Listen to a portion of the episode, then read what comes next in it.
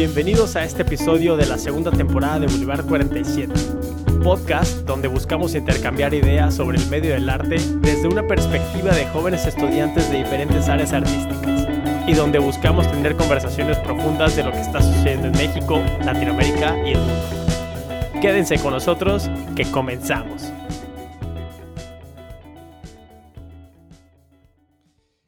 ¿Qué onda? Bienvenidos a nuestro cuarto episodio de la segunda temporada. El día de hoy vamos a estar hablando un tema muy interesante y creo que la mayoría de todos hemos visto este tipo de cine en la tele y vamos a estar hablando del cine de oro mexicano. Vamos a estar tocando varios puntos como quiénes fueron los grandes íconos, cuál, es, cuál fue la relevancia del cine de oro mexicano y cuál es el alcance que tiene hasta estos días entre otros temas. Pero aquí creo que la que más nos puede poner en contexto es Regina. Le fascina este cine, así que cuéntanos, Regina. Eh, bueno, pues sí, este, como, como ahorita Deneb dijo, yo creo que todo, todos hemos visto, todos los mexicanos hemos visto alguna vez alguna película del cine de oro o escuchado una canción del cine de oro y yo creo que yo creo que es algo, es parte de lo que nosotros tenemos como jóvenes artistas mexicanos este, entonces, pues sí, el cine de oro fue, fue como el esplendor del cine en México. Fue donde eh, más estrellas salieron y donde más, donde más, donde más hubo, donde más se produjo, donde más estudios abrieron, donde más. Entonces yo creo que es muy importante como mexicanos saber lo que fue. Entonces, este, pues nada más un poco del contexto que fue que empezó más o menos, empezó entre los finales de los 30 y 40, toda la década de los 40, que coincide justo con la Segunda Guerra Mundial y fue parte de lo que apoyó al cine de oro, ya que todo, toda, la, toda la industria de cine en Europa y Estados Unidos se, se congela. Entonces, el cine latinoamericano, en especial el mexicano, tiene, este, tiene esta oportunidad de crecer. Bueno, creo que como dice Regina, eh, como contexto es que empieza durante mil, los, los 40, que es cuando está todo, esta crisis mundial y están las guerras mundiales y, y, en, y como en el mundo había una crisis, México se aprovechó de esa oportunidad para empezar a meter en el cine y creo que fue una muy buena decisión porque empieza todo este auge de, de talento aquí en México porque había de dos sopas. O era importar las películas de Hollywood o Hollywood y traducirlas al español, o México empezar a producir sus propias películas originales. Lo que, lo que fue muy interesante de eso es que copiamos o modelamos mucho de las fórmulas que estaban haciendo Estados Unidos, como el sistema de estrellas, y nacieron todos estos grandes actores que son estrellas, que son celebridades, y algunas de las fórmulas pero también al traerlo a México hicimos cosas que solamente podrían haber pasado aquí. Y ese melodrama tan característico que todavía practicamos hoy en, las novelas salió del cine de oro y estos personajes icónicos como el, Santo o, los luchadores o Pedro Infante o Cantinflas son cosas que nacieron aquí. Adoptamos fórmulas, pero las hicimos muy nuestras. No, y, ese ratito que, Regina, como comentaba, que, este tema es importante, o sea, es importante entender un poco el contexto y saber qué es y por qué sucedió. Em, me recuerda un poco también a eh, el valor que tiene como culturalmente ese cine fuera de este país, ¿no? Y también dentro del país, ¿no? Si, hablamos como eh, fuera del país, pues mucho de la imagen que se tiene del mexicano viene de esta época, ¿no? Los sombreros, los hombres eh, valientes, que mujeriegos, ¿no? Que es un estereotipo incluso el mexicano. Em, pero también tiene como cierto valor nacional, ¿no? No por nada eh, las grandes figuras de, esa época como Cantinflas o, Negrete siguen siendo grandes figuras hoy en día. Valor nacional y folclórico. Sí, justamente. Y entonces yo también les, o sea, les, quiero como preguntar a ustedes que, cuál es justamente o cuál sienten que es el valor que tiene este cine tanto a nivel nacional como, como en el extranjero. Bueno, creo que, y, lo hemos hablado hablando de otros temas y de otras épocas, el cine siempre va a tener esta responsabilidad un poco de describir la realidad. Aunque estemos haciendo ficciones, estás describiendo una sociedad, una comunidad, un poco tu origen, y el autor, el realizador siempre deja un poco de quién es, ¿no? Entonces, incluso hoy en el cine contemporáneo, eh, la imagen que damos de México en nuestro cine es la imagen que el mundo va a ver de México, ¿no? Entonces es una responsabilidad muy grande, es cómo el mexicano se ve a sí mismo y cómo el extranjero ve al mexicano. Eh, creo que el cine de oro nace más o menos justo en una época de identidad, de construcción nacional, ¿no? Poco después de, de esta construcción nacional que hace Vasconcelos. Entonces es parte también de esto, de crear una identidad que compartamos todos. Entonces, bueno o malo, porque habrá cosas que tenemos que actualizar, eh, como el macho mexicano, que yo creo que se tiene que ir eh, actualizando, eh, crearon la identidad y los fundamentos de lo que somos hoy. Sí, aparte fue, o sea, fue una época en donde era guerra y era donde muchos países tenían esta duda de que, o sea, de su propia identidad. O sea, no sé, con todos estos movimientos que surgieron en Europa, se pierde un poco la idea de la identidad nacional. Y yo creo que México toma, aprovecha esta oportunidad para decir, aquí estoy, yo soy esto. O sea, yo sí, o sea, como que tengo, o sea, yo soy, eh, soy valiente, soy, eh, no sé, soy ranchero, soy, sea, como que, como que aprovecho esta oportunidad para enseñarle al mundo o para, o para construir y terminar de construir, como ahorita dijo Alfredo, nuestra propia identidad. Entonces, Claro, totalmente. Y ahora, ¿qué les parece hablar un poco de cuáles fueron esas, esas bases, esos factores que dieron pie al nacimiento de ese cine de oro mexicano de esas décadas? ¿Qué fue lo que, lo que dio pie? ¿Por qué se permitió? ¿Por qué, por qué tuvo tanto éxito? Bueno, yo, yo creo que tiene que ver eh, eh, en, en primera parte con esta parte que no es tanto artística, pero es más bien política y económica. ¿no? Había oferta y demanda, la demanda era muchísima, entonces tuvo que subir la oferta en México. Eh, México también fue un país y, y, lo sigue siendo como las grandes industrias del cine en las que se maneja mucho esta idea del nepotismo también y, y de los, este, de que el cine también era muchas veces fundado por el gobierno, ¿no? Entonces había recursos gubernamentales del Estado, había cierto grado de nepotismo, entonces había también esta parte de, por ejemplo, Buñuel trabajando mucho con, este, con los grandes productores de cine que, que permitieron que se hiciera mucho que hubiera tanta este, demanda, permitió que se hiciera muchísimo cine y se hacía mucho cine rápido, ¿no? Vamos a hablar un poco sí. de eso, de las dos vertientes que hay. Hay un cine que es más cine de autor y otro que es cine más eh, comercial palomero de producción rápida, ¿no? El, el cine claro. de oro mexicano no siempre es, eh, no siempre son producciones muy largas ni muy elaboradas. Muchas veces son muy simples, muy sencillas y muy rápidas. Este, y van a lo que van, es, es un producto, es mercancía. Desde mi perspectiva, también eh, como un factor que afecta mucho fuera de lo que está pasando como en el, en el mundo con la Segunda Guerra Mundial, que obviamente tuvo repercusiones eh, pues a nivel internacional, pero también a nivel nacional. Yo creo que lo que pasa mucho o lo que hace que, se apoye al cine mexicano en ese momento es un poco la búsqueda de la identidad nacional, el consolidar esa identidad nacional que se llevaba años intentando construir la revolución es como ese primer paso que se da a, a yo creo, a realmente empezar a, a, consolidar esa imagen como a un nivel más nacional y no tan regional. Y el cine como es un medio visual que además no requiere, o sea, puedes no saber leer, pero puedes ver cine, es muy visual, ayuda mucho a, yo creo que al gobierno a a dar los mensajes que ellos quieren, o bueno, a transmitir más bien los mensajes que ellos quieren transmitir a través de un medio que no necesariamente, o sea, que es accesible al pueblo y con el cual se pueden sentir identificados, que son muchas de las temáticas que incluso manejan, ¿no? O sea, las, las historias se pasan en pueblos, este, los hombres son, están vestidos como de rancheros, con, eh, con trajes típicos de, ciertas regiones, ¿no? Y eso apoya mucho esta imagen de identidad nacional.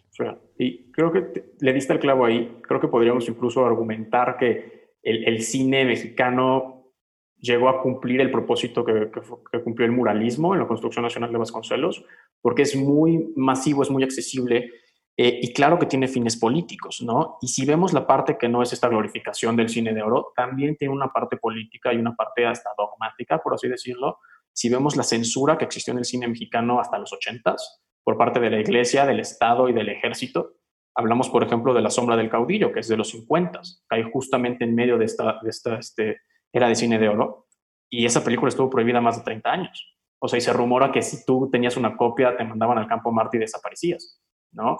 Porque hay intereses políticos, hay intereses este, militares y, y, este, y de la iglesia. Entonces, claro que también mencionábamos cómo cómo se muestra la pobreza, por ejemplo, cómo se muestran las clases sociales, cómo se muestra la lucha social. Este, México también fue un país que tuvo mucha influencia como de estas corrientes socialistas. Este, entonces el cine social también es, es, muy importante, cómo se muestra al rico como malo, al pobre como bueno. Todo eso tiene fines e intereses políticos y sociales, de control también hasta cierto punto y de, de, de aplacamiento también. entretener al pueblo. Igual todos estos valores, yo creo que los valores que son muy, muy clásicos mexicanos, eh, también los mostraban mucho como parte de la construcción de la identidad. Eh, no sé, la familia, o sea, como que la familia es algo muy característico en el cine de oro. O, este, como hace rato decían, eh, la, imagen de lo que era un macho o de lo que era ser mujer en esa época, o, o, o sea, como que era un medio muy fácil de transmitir esos valores o esas ideas que estaban, que eran parte o que ah, siguen siendo parte de lo que, de lo que es México. Entonces, también eso yo creo que manda un mensaje muy fuerte. Y, eh, es muy interesante eso que dices, porque esos mismos valores, el cine en esos tiempos lo, lo, lo lograron reflejar en diferentes sectores, ¿no? Eh, por ejemplo, vemos como mencionaba Cetina, de películas basadas en rancherías, en pueblos, pero también eh, cómo era la vida urbana, cómo, cómo, era la, la, vida urbana, ya sea en sectores ricos o en sociedades marginadas, ¿no? Pero que al final compartían ciertos valores que, convergían, ¿no? En esta identidad eh, de México. Pero, ¿qué les parece hablar ahora de, de, los grandes íconos de, ese periodo? Sí, yo creo que, yo creo que en México, en la historia de México, digo, siempre ha habido, siempre ha habido como celebridades o, estrellas conocidas en México, pero yo creo que en esta época fue donde más fuerte estuvo toda este, todo este sistema, el Star System. Eh, no sé, este, Pedro Infante, y aparte había mucha variedad, porque no sé, eh, Pedro Infante era, era muy diferente a lo que fue Cantinflas. Y este, pero todos tenían, mantenían el mismo, el mismo valor. Incluso yo siento un poco que igual eh, la mujer, no sé, en especial yo, yo lo, lo, veo mucho, María Félix, María Félix siempre supo que era una mujer muy fuerte. Sí. No, no, o sea, aunque era, aunque cumplía como el estereotipo de ser, de ser bonita y de ser mujer y de ser, no sé, pero era muy fuerte, o sea, rompía con esta parte de que la mujer puede, o sea, puede, no sé, cachetear a un hombre y, y tirarlo. O sea, que la mujer sí puede, o sea, la mujer sí puede. Entonces también todos estos, todas estas diferentes celebridades, yo creo que, yo creo que son únicas y, y, por eso fueron tan valiosas y por eso son tan valiosas ahorita. Justo cuando, o sea, ahora que lo mencionas, yo creo que no, actualmente yo no conozco a un ícono femenino aquí en México que tenga la importancia que tuvo María Flex en su momento. O sea, no, no, no me puede, no sé si ustedes conozcan alguno, ¿no? Pero yo creo que y, creo que tiene mucha razón ahí Regina, es una época en donde, eh, a diferencia de lo que pasa muchas veces hoy en la industria del cine, por ejemplo, la mujer sí tenía un rol importante dentro de las películas, a tal grado que Silvia Pinal podría tirar películas enteras, así que no. ¡Hey! Una pausa rápida. Recuerda seguirnos en Instagram y YouTube como Boulevard47. Ahí compartimos todas nuestras recomendaciones. Y ahora sí, continuamos. Dentro de, del grupo de las mujeres también había, había mucha diferencia, porque estaba María Félix, pero también estaba Sara García. O sea, Sara García, la historia dice que nunca le dieron, nunca le dieron como buenos papeles hasta que ella, siendo no tan grande, se empezó a vestir de viejita. Y por eso fue, eh, la, eh, por eso sigue siendo la abuela de México. O sea, entonces tenemos una mujer y que también, y que también era fuerte, o sea, sus personajes son fuertes. Entonces, tenemos una mujer, o sea, el contraste de María Félix, pero también tenemos a Sara García y tenemos a Dolores del Río y tenemos, o sea, yo creo que dentro de las mujeres también había mucha diversidad de lo que, de sus papeles.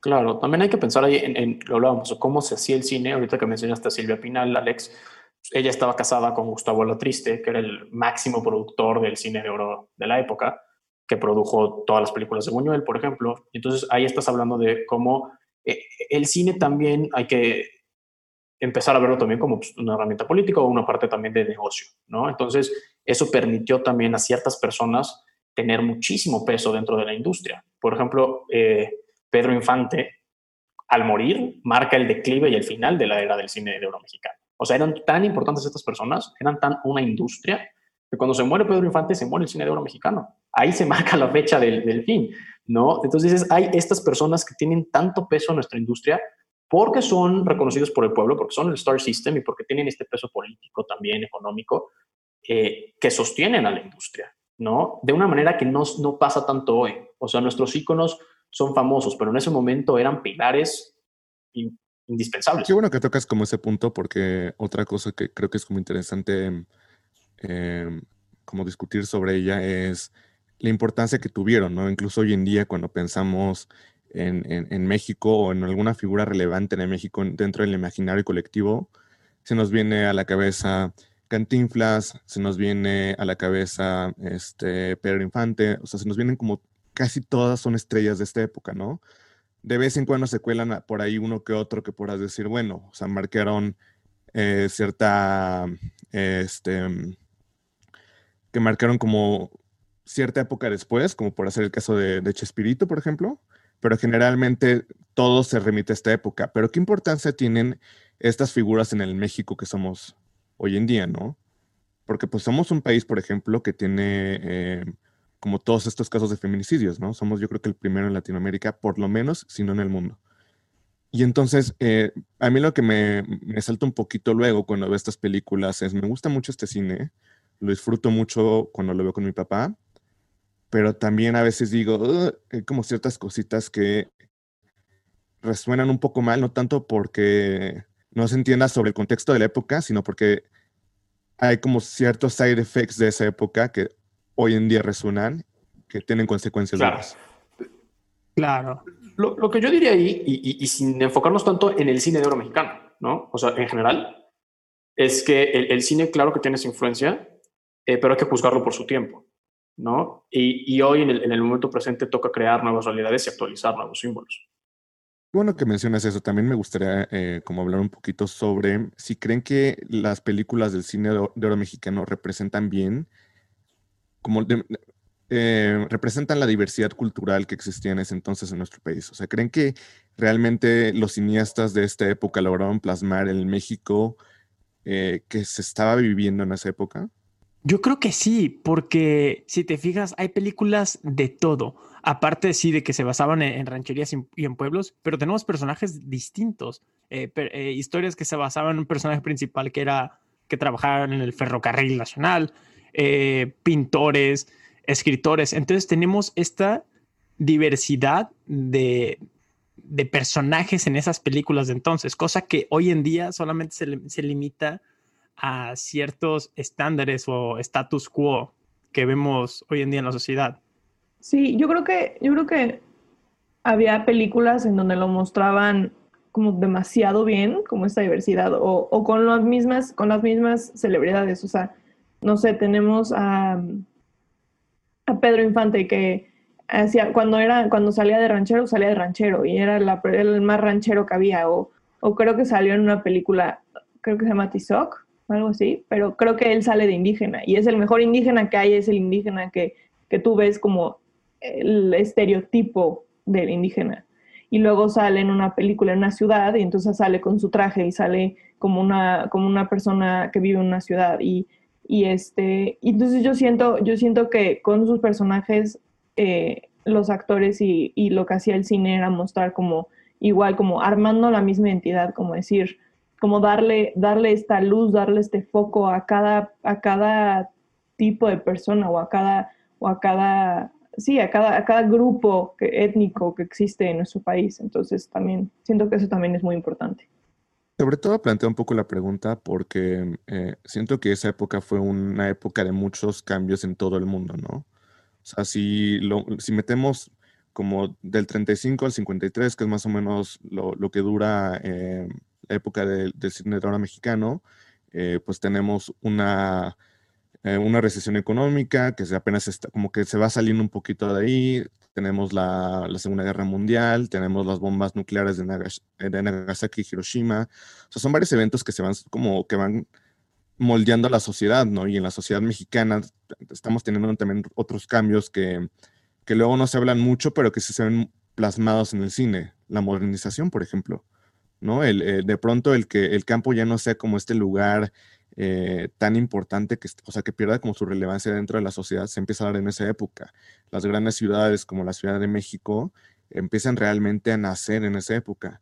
Y todo eso, desde mi perspectiva, queda plasmado, no sé si de, forma como, no sé si a propósito, pero queda muy plasmado en las películas de esa época. O sea, porque vemos un poco esa temática de, de las grandes ciudades, pero el campo, los rancheros, la clase alta mexicana, todo eso que yo siento que conforma un poco la, que, engloba lo que es hoy en día la, sociedad mexicana, está como congelado en, esas películas. Sí, igual, igual la, como la, diversidad de los temas y de los cambios, yo creo que un, director que, hizo, que mostró como ese, ese impacto en la modernidad o en, en, nuestra sociedad en esa época, yo creo que fue mucho Buñuel. Buñuel, o sea, Buñuel muestra como, no sé, pero en Los Olvidados, lo crudo que era vivir en la ciudad y ser de las clases bajas. Entonces, no sé, también alguien quiere decir algo de Buñuel. Que también le encanta Alfredo, ¿no? Ese, director es, un director que todos los días Alfredo se saca algún dato, curioso de la manga. Sí, por cierto, vean el top 5 de Buñuel en nuestra, en nuestro Instagram, página de Instagram. Que es, muy interesante porque, porque dentro de los directores del cine de oro que fueron nacionales, Buñuel siendo español, tuvo una reverberación increíble en nuestro país, ¿no? Este, él llegó después de haber hecho solo dos películas en Francia, este, fue refugiado político en, México, ¿no? Porque se, escapó de España por la guerra civil, lo corrieron de Estados Unidos por alegaciones de que era comunista, que, de hecho esparció su amigo Dalí. Eh, y llegando a México, tiene la fortuna de hacer amistades con Silvio Pinal, con Gustavo Latriste, con todo este mundo de intelectuales mexicanos que estaban muy cercanos al cine y aprovechó este boom durísimo del cine de oro. Eso que decíamos que aprovecharon los mexicanos, a Dalí le cayó como anillo al dedo, a Buñuel, perdón, este, y, y, detonó durísimo, ¿no? Entonces empezó con Gran Casino en el 47, luego viene el Gran Calavera, luego hizo, hizo muchas cosas, ¿no? Y lo que les decía que es muy interesante de Buñuel es que supo manejar esta parte de, de Buñuel como uno de los máximos autores del cine, hacer cine de autor, este, con películas que hacen críticas sociales, con películas que hacen críticas religiosas, que tienen temas teológicos, cosas muy interesantes, y al mismo tiempo pegarle a este sistema de películas rápidas palomeras mexicanas, ¿no? Entonces supo cumplir con las dos. Hace películas como El Gran Calavera, que son más bien comedias, que tratan la pobreza como esta perspectiva que tenía el cine glorificado nacional, este, del pobre bueno, rico malo, y hace películas como Los Olvidados, que son mucho más fuertes, ¿no? Supo mantener ese balance muy bien eh, y después de ya varios años en México, en los 50, 60, se fue otra vez a Europa, se fue a Francia, siguió haciendo cine, eh, pero creo que sí es una pieza indudable, indispensable del cine de oro mexicano, la, aportación de, de Buñuel. Oigan, y ya para ir cerrando un poquito como la emisión del día de hoy, eh, ¿les parece como si cada quien nos da un poco su, perspectiva de cuál fue la importancia de, esta época em, a nivel internacional, ya no tanto como enfocado a México. ¡Corte! Bueno, en realidad no es corte, pero te recordamos seguirnos en nuestras redes sociales como Boulevard47. Ahora sí, continuamos. Bueno, yo, creo que antes de irnos a lo internacional sería interesante ver qué pasó en México después del cine de oro. Eh, tenemos una generación la generación del 68, por llamarla así, eh, con directores también muy importantes como Fons, Casas, Ripstein, Leduc, este, que enfrentaron muchísima adversidad, porque cuando se muere la era de oro en el cine mexicano, la industria del cine mexicano prácticamente desaparece y deja de haber recursos y hay más censura y hay más prohibiciones. Y, y, todos estos directores narran cómo sobrevivieron por el cine comercial, por hacer publicidad, porque no había oportunidades de hacer cine. Todo el cine que se hacía era por, con fondos del gobierno y estos directores querían hacer eh, cine de protesta por las matanzas, por la injusticia. Este, y esa generación yo creo que es el punto medio entre lo que pasó en el 68 y lo que tenemos hoy. Y el cine que tenemos hoy es una mezcla de esos dos, de este cine de protesta y de, de carencias y de este cine de glorificación nacional, de, de grandes estrellas, de star systems, de, de íconos. Eh, y eso nos da, nos da como resultado el cine de, de los grandes realizadores contemporáneos que amamos hoy. Sí, igual yo creo que la influencia que había, que había en, el, en el cine como, o sea, que traía como la inercia del cine de oro, da oportunidad también a que, surge, a que surjan como personajes que también fueron como íconos, no sé, este, por ejemplo, se dice, muchas veces consideramos al santo como cine de oro y, y sí, por lo que significó, pero el santo surgió como en el, 60, en el 68, 70. Entonces, o sea, es, es, es, dicen que llega tarde al cine de oro.